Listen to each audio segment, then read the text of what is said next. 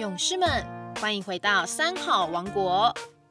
有个故事，我想说给你听。大家好，我是台南市上化区大同国小吴继梅校长。我今天要说的故事是做自己。牛的本性驯服善良，与世无争，时而在草原上觅草饮食。时而在河边饮用清凉的河水，整日随潮而居，生活过得十分惬意自在。有一只驴子，对于牛群自在的生活非常的向往，一直很想融入牛群的世界里。驴子自白心声：牛群多么自在悠闲啊！吃着嫩草，喝着清水，令我心向往之。真想学他们的模样，一起享受美好的时光。他观察了很久，也思考了很久，嗯，终于决定走进牛群之中。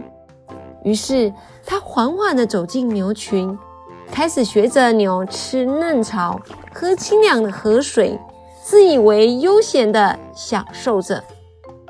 但女子的本性仍挥之不去。他不由自主地用前脚刨地，扰乱了牛群世界里的宁静。牛群压抑着高涨的情绪，不想跟驴子计较。没想到驴子又学着牛的叫声：“我是牛啊，我也是牛啊！”乱吼乱叫的声音仍然是驴子的音声。这下可惹恼了牛群，再也耐不住性子的群起围剿不像牛的驴子。他们用牛角一起撞驴子，随后就生气的扬长而去。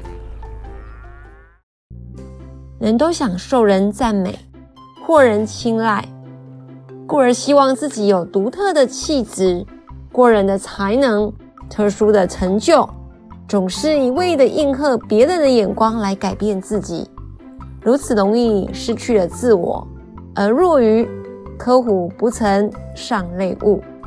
画虎不成反类犬的境地，终究得不到别人的肯定，反而越活越没了自信。其实每个人各自有各自的本事，都有不同于人的独特性格，不需要胡乱的模仿他人，东施效颦也只是会惹人讪笑。唯有依着自我的本性发挥，只能活出自己的风采。使生命发光发热。我的故事就分享到这里，我们下周三再见喽。